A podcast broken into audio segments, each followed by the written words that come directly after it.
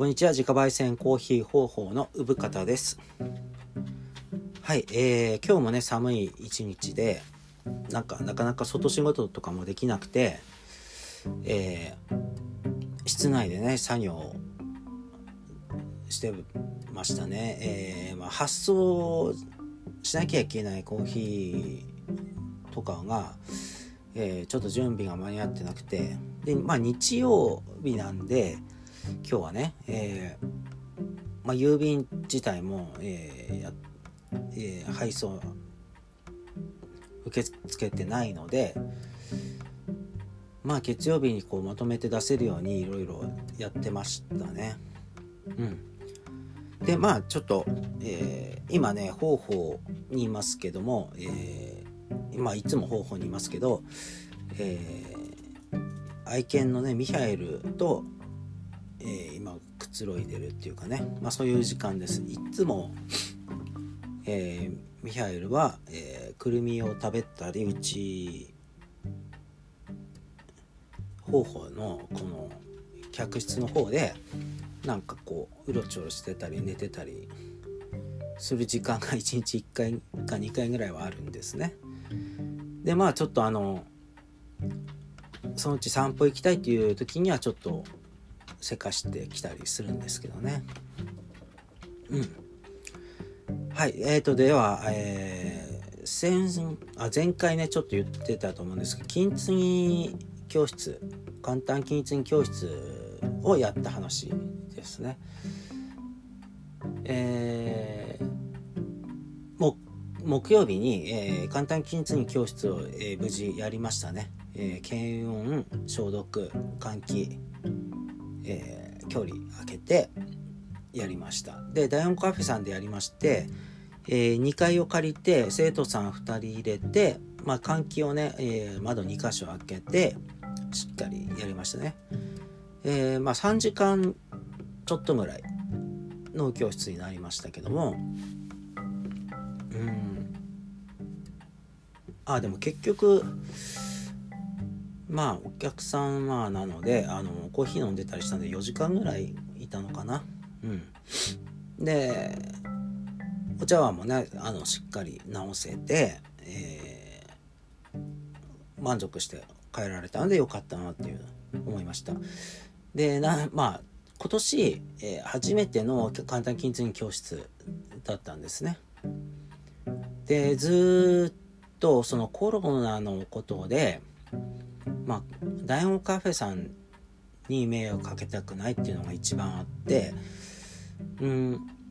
そのね場所をお借りしている以上そのうちの簡単金継ぎ教室でコロナが発生してみたいなことになると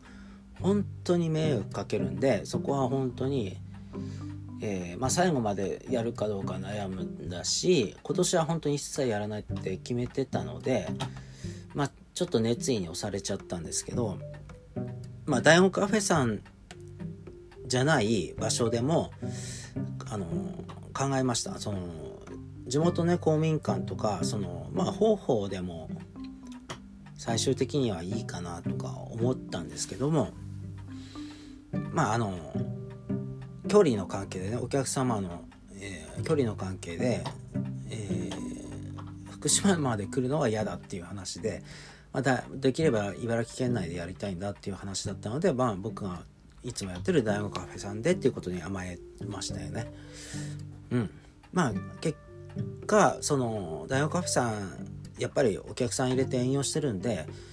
あまあしっかり対応することに慣れててその準備とかもされててあのまあいつものことなんですけどすごくあのお世話になりましたね。うん、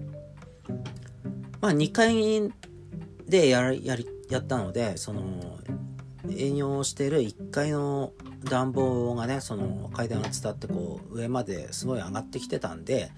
まあ、暑いくらいでその換気でねあの窓2箇所開け20センチぐらい開けてたんですけど、うん、全然うんまあ寒くなくやれましたからあのよかったなと思いました。でお客さんもその知り合いの知り合いみたいな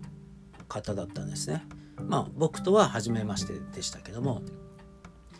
なのでその共通のね知り合いの話題を含めて話しながらあのまあ距離を取ってねいたんでそのちょっとした会話をしながらマスクして、えー、作業をしてね。でまあ金継ぎでねそのペーパーがけとか漆とかそのを削る削る作業がほとんどなんですね。でそこでその静かにやりたい方とか喋りながらやりたいとか飽きないようにまあいろいろ工夫してやるんですけどもうんあの楽しかったらしいですね。でまあそれが一番かなと思っててよかったなと思ってまた、まあ、金継ぎもやっていただきたいしダイオンカフェさんにも足を運んでいただけたらなと思いましたね。はい。えー、っとね。それでちょっとお話変わるんですけども今日は、えー、猫の話ですね。まあ仕事をやっててまあ、コーヒー入れて本読んだりその、まあ、ライフスタイルの中で猫、まあ、自営業の知り合いが多いからかもしれないですけど、うん、そういうわけじゃないのかな。まあ家とかで猫を飼ってる方が多いなっていうか思いまして思いましてっていうかうんそのまあこの間あのゲストで出てくれたまのめさんも猫を飼い出しててうんなんか昔は猫に厳しかったなんかこうテーブルとか食卓に猫が上がったらすごい怒り怒るんだっていう話してたんだけど、えー、今ねインスタ見たらすごいいろんなとこ猫が登ってて面白いっていうか、うん、まあいいですあのすごく甘やかせして育ててくださいって思いますね。うん、あのー、怒るやっぱり犬猫とかやっぱりそのしつけとかね大変なんですけどうんやっぱ人間じゃないので分かんない。だから分かんないことが多いのでダメな時に瞬間的に一瞬だけそのその怒る。だからネチネチしないっていう。まあ当たり前ですけどね。うん。ネチネチ言っても全然犬とかね猫はポカーンってしてますからでまあ嫌われちゃうんですよ飼い主の方がね、まあ、そうならないように、えー、例えばその障子とかねその襖とかに爪を立てようとしたらダメって怒る。もうその場で怒る。なんかおしっこしちゃった時も、えー、ここじゃないよって怒る。でそれで終わるってことですよね。うん。ね。なんかねネチネチなんでここでしちゃったのってなんか前まあ僕も昔ね犬今までずっと飼ってきたんですけどその犬にねネチネチ説教したことありましたけど まあ犬なんかかわいそうにへこむだけで何も覚えなんで怒られてんだろうって忘れちゃいますからね。でね今ミハイルは全然もう怒るようなことない犬なんですよ。あのもううちに来た時からえー何もその暴れるようなこともなくあの噛みついたこともないですし、でねチロうちのチロはその誇り高いっていうかももともとねうちに捨て猫として来たんですけどうん1ヶ月間そのうちで飼えないってことでその飼い主を探してたんですよ僕がね。でそのまあじうちじゃない場所でかあのとりあえず置いてもらったんですけどでねその飼い主は見つからなくて結局僕が情が移ってチロを家に招き入れて飼い出したんですけどまあその仕事中もねポケットに入れてたり頭の帽子の上に乗ったりして四六時中一緒にあのいたんですけどうーんなんかそのデレデレくっつくことなくなんか意外と誇り高いっていうかああ今そんな気分じゃないからみたいな 態度を取るのがチロなんですね。うん、でそれもあの僕は楽しんでる感じですね。うん、もう9歳になりましたけどあの震災の年にね拾ったんで覚えてるんですけどね。えー、9歳になりましたけど全然。あの仲はいいんですけどね。あの隙を見せない感じですかね。うん。はいそれでその方法の周りにね猫結構いるんですよ。ほとんどが飼い猫で外に出てきてるやつででほとんどは大抵はちゃんと否認してます。で否認してないと怒られちゃう環境なのででまあ室内で買うのがベストらしいんですけども、まあ、田舎で住宅街じゃないですしまあ自由にやらせてやってる感じではいるんですけどもまあ全然呼べばうちに入りますしうちでしかご飯あげないのであの帰ってきますけどね。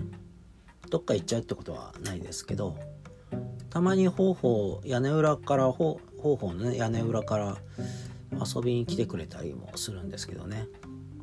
うん。なんかどっかでつながってんでしょうねうち。外から入ってくるのかな。うん。でそのうちの周りにいる猫の一匹として鮭っていうのがいるんですけどまあ隣の方法のね隣のうちのあのばあちゃんがうちのばあちゃんじゃなくて、まあ、近所のばあちゃんが飼ってる猫なんですね。でそのばあちゃんが967になってその一人暮らしをしてるばあちゃんなんですね。で自分の息子娘とかは東京で暮らしてるんですけどもまあ、東京暮らしをするよりは気楽に一人暮らしでいいからあの庭いじりが趣味なので、えー、そこで、えー、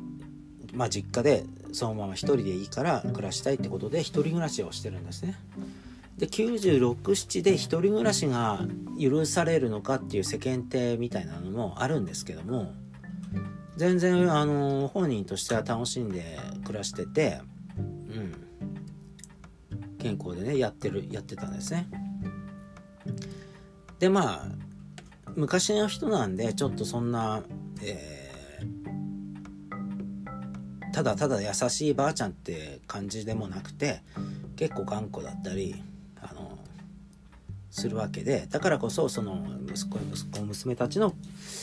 とやとは一緒に暮らすとかじゃなくて一人暮らしするみたいなその気概みたいなのがあってまあ、僕なんかとはその挨拶する時は「ばあちゃん生きてんのかよ」ってとかね「まだ生きてるわ」みたいな感じなんですよ。うん、でまあね時々あの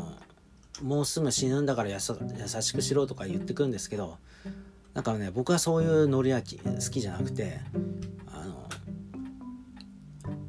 まあどんな状況でもその死ぬって前提で優しくしろなんてことじゃなくてあの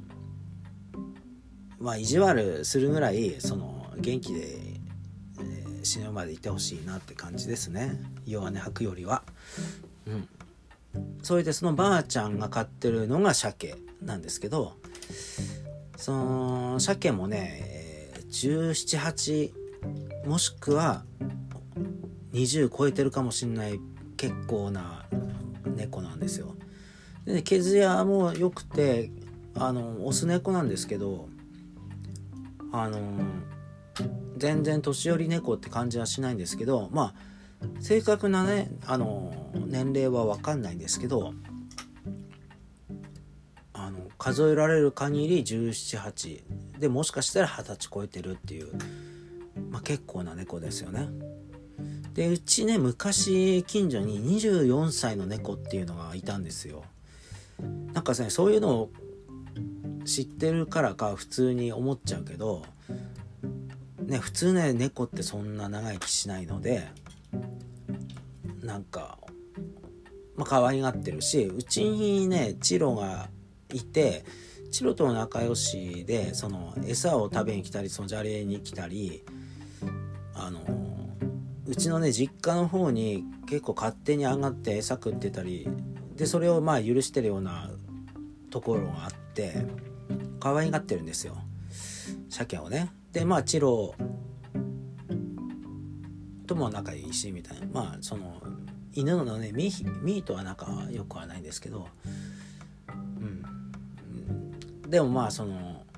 近所のね猫がうちに出入りしてるっていうのも、え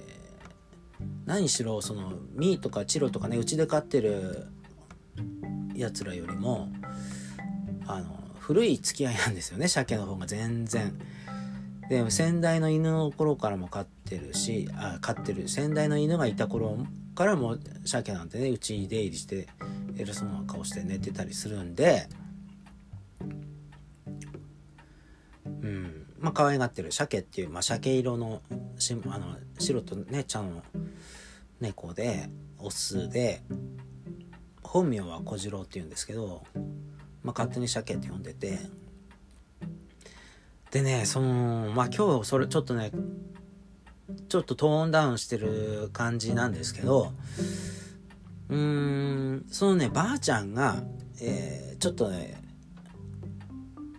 娘夫婦を東京からなんか週末頃呼んでたんですね。呼んでたっていうのは。うんなんかそういう時は大体ね鮭が具合悪い時なんですよ。で夏も猫風邪をひいててでね猫風邪って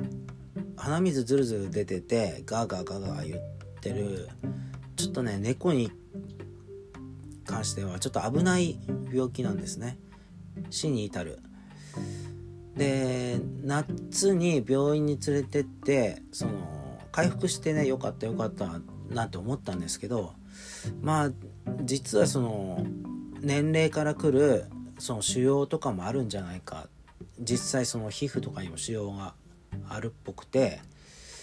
うーん。でねその冬になって今頃になってまたシャケが猫風邪ひいちゃいちゃったんですよ。でブズーズズーズー言ってて。でそれでもねその鼻水垂れてる以外は元気なのでうちに遊びに来たりしてて「なんお前どうしたよ」みたいなそのやたらねこの顔を見てたりみか、まあ、顔をね、えー、見てくる感じとかも気になってはいたんですけどうんでその鮭はどうやら猫風邪らしいっていうのでそのばあちゃんが娘夫婦を呼んで病院連れてたらしいんですね。でで、えー、まあ病院で見てもらったんですけどでばあちゃんがやっぱりねその年齢967なので、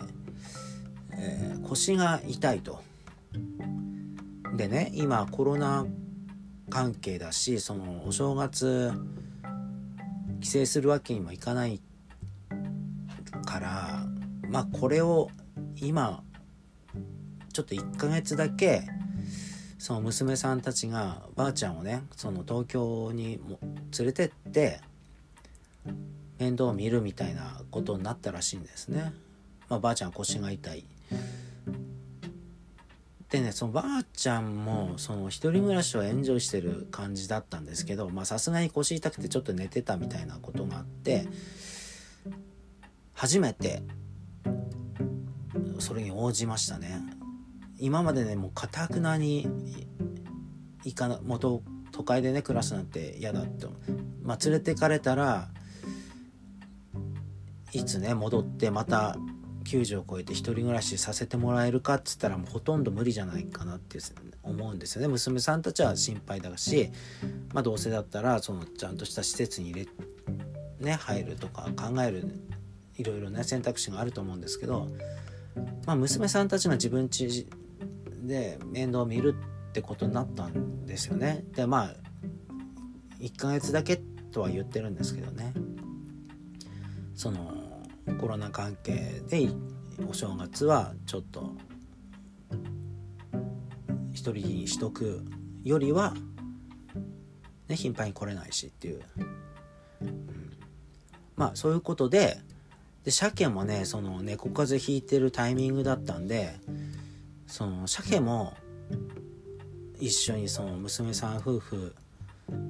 のお家に引き取られたんですね。だからもうばあちゃんも猫も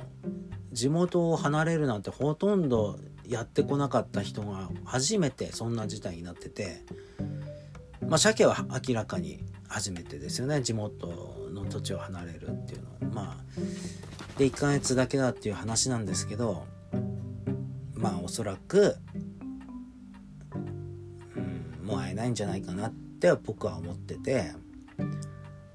うんまあばあちゃんはねその人として話せるし、えー、まあ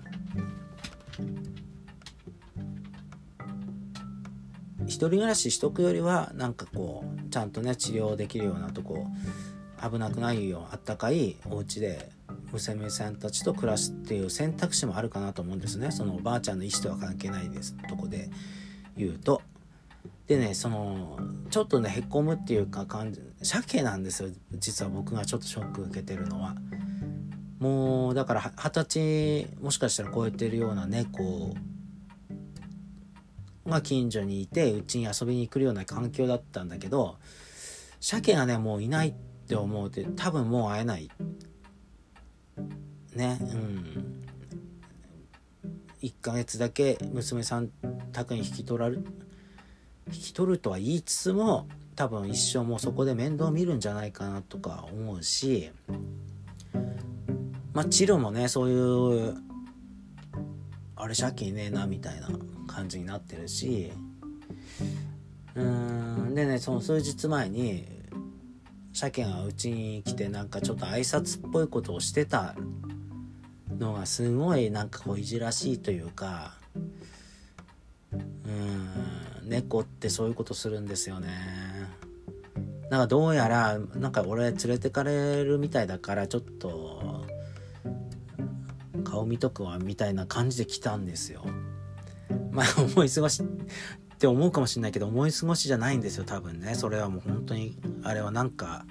「どうした?」って言いましたもんね俺「今日どうした?」みたいなまあ風邪ひいてて辛いのかなぐらいに思ったんですけどうん。ね鮭の話をするとね若い頃ね本当にバカな猫だったんですよ。で、えー、まあばあちゃん家で飼われてたんですけどほともともとはねその別な家の猫だったんですよ。川向こうの。でね川の橋を渡ってうちに遊びに来るようになったんですね前の犬とかいたんででそのうち隣のばあちゃんが気に入ってで餌付けして、まあ、野良猫だと思ったんでしょうね。でばあちゃんがうちでね寝泊まりさせさせるようになったんですよ。で鮭もあなんかこれは居心地いいやみたいなね。それでそのうちの犬とか猫に会いに来られるしみたいな思ったんでしょうね。まあ毎日その橋渡って遊びに来てたのがそのばあちゃん家に泊まり込むようになってでばあちゃんは野良猫だと思ってるからうちで飼うことにしたわとか言ってんですけどまあ僕はねそのえそれはどうなのかなとか思ってたんですね。ただその鮭ねその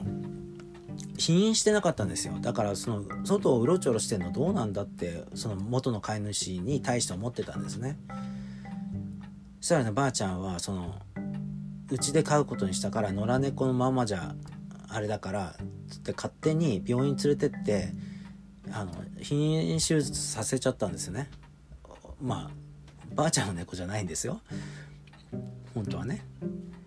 で、まあ、弾を取られた鮭が取ら取られちゃったわみたいな顔してうちに遊びに来た時にほんと腹抱えて笑ってて僕は「お前バカだな」って思ったんですけどでねそのもうばあちゃんはその飼い猫だと思わ思わないで自分の猫にしちゃったんですね。そしたらねある日その鮭鮭は自由にこ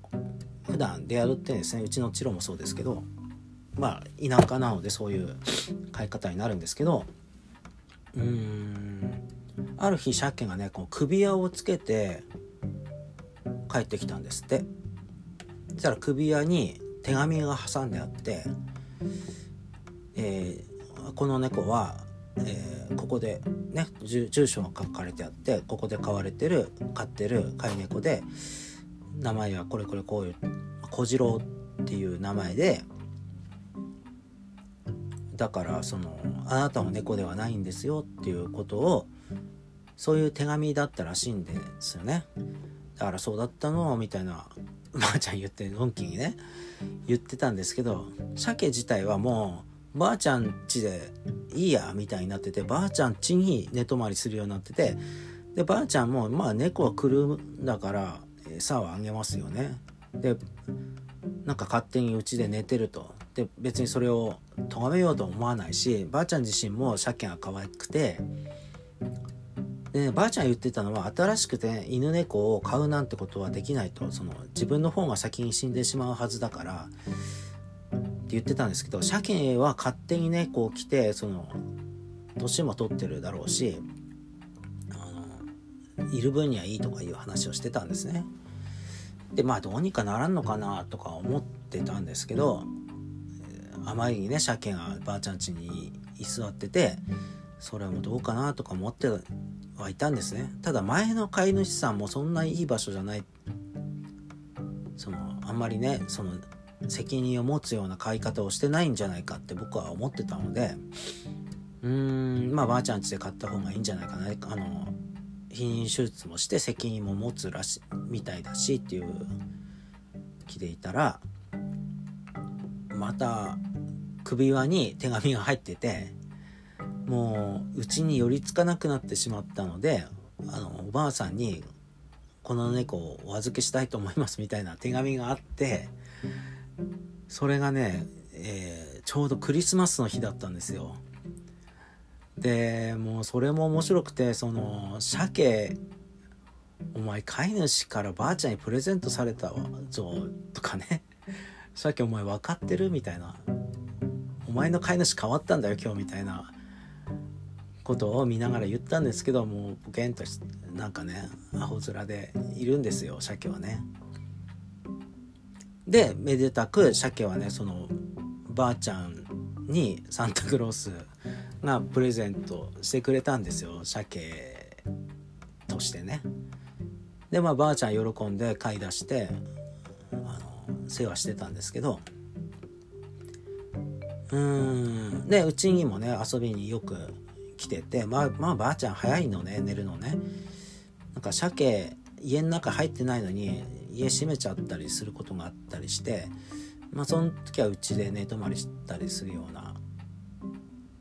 まあ自由にねやらせてたんですようちもね。僕も。で餌もあげてたしそのお腹空いてそうな時にね、まあそういう関係で鮭のエピソードはいっぱいあってチロとも仲良くしてたしうん。まあ一時期恋人関係だったんじゃないかなと思うんですよねチロと鮭は。一緒にいたんで。まあもちろん否認してるんですけどでまあうん。だから初めてばあちゃんも猫もその今いないですよね。その東京の娘さん夫婦が預かる1ヶ月だけっていう話ですけどもコロナ禍の中ねお正月一人にしておくわけいかないいかないってことでしょうけどもまあ鮭自身も猫風邪、まあ、病院にね連れて行きましたけどもうーんもしねその腫瘍によるものだったら施しようがないですしね。まあ。うん。そう。だから元気な姿でうちに挨拶に来た鮭が最後見たのが最後なんですけどまあ鼻水垂らしてましたけどね。うん。だからうちの犬猫たちとよりも僕は付き合いが長い猫？それでよく遊びに来てた猫が急にまあ死んじゃったわけじゃないんですけどまあおそらく会えないだろうなっていう感じで突然のお別れになりました。うん。まあばあちゃんはねもうちょっと長生きするだろうしまた会えるんですけど鮭に会える気がしないっていうかうんまあちょっとしょんぼりしてるしチロもなんとなくそのことに気づいてる感じですねなんか。なんか探してきたけどいなかったよみたいな感じでいるんですよね。うん。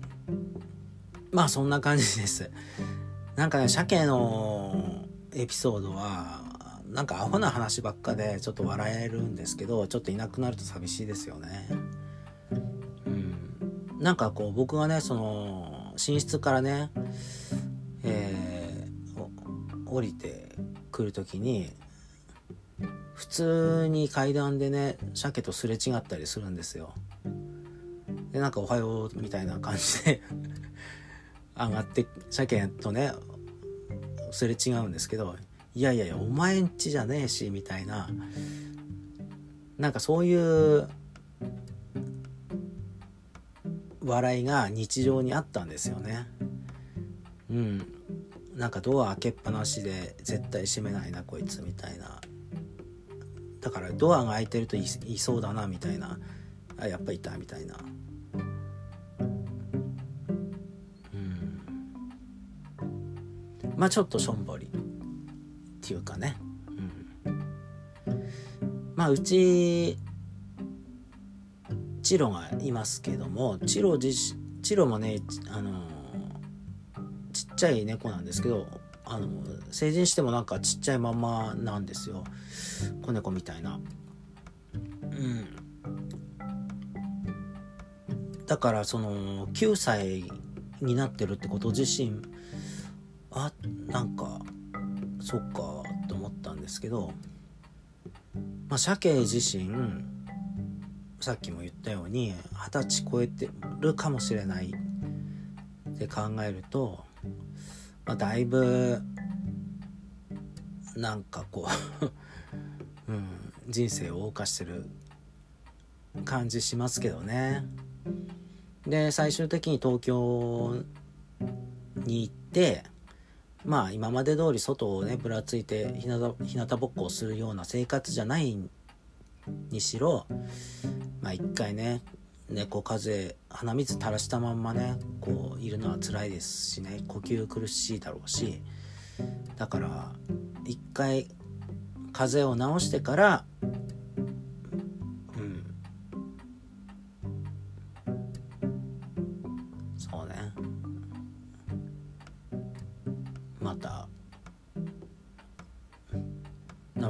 りくらりそのそっちの生活環境に慣れてほしいですよね。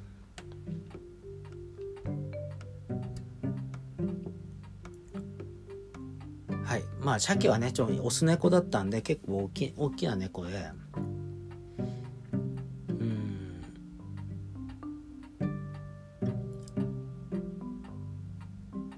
あまあまあなんとも言えないですね。もうちょっとしょんぼりしちゃって僕は僕はね。うんまあ、だからこの